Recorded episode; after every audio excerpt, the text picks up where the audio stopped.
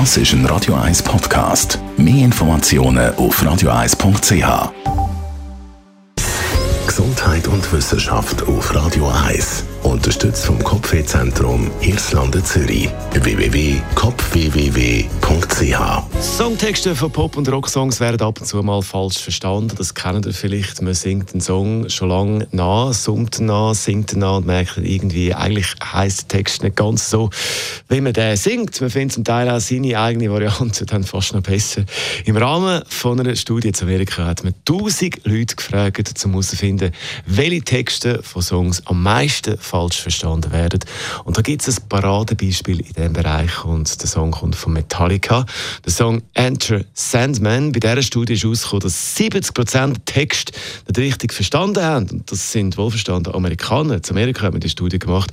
Im Refrain vom Song heißt Exit Light Enter Night.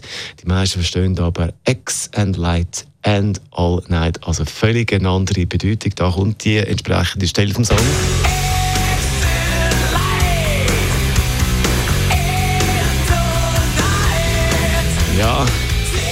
Also ich habe auch X and Light verstanden. Statt Exit, Light, schwierig zum Verstehen. Also das ist ein Paradebeispiel. Dann gibt es aber noch ganz viele andere Songs, die viele falsch verstehen bzw. verstanden haben. Zum Beispiel viele Songs von Mick Jagger von den Rolling Stones, weil er anscheinend so undeutlich singt. Weitere Songs mit grossen Hörfehlerquoten sind Sex on Fire von, von Genau. Sex and Fire.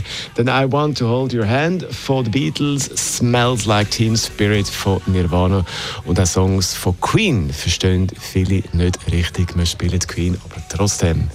Das sind Queen, Don't Stop Me Now bei Radio 1.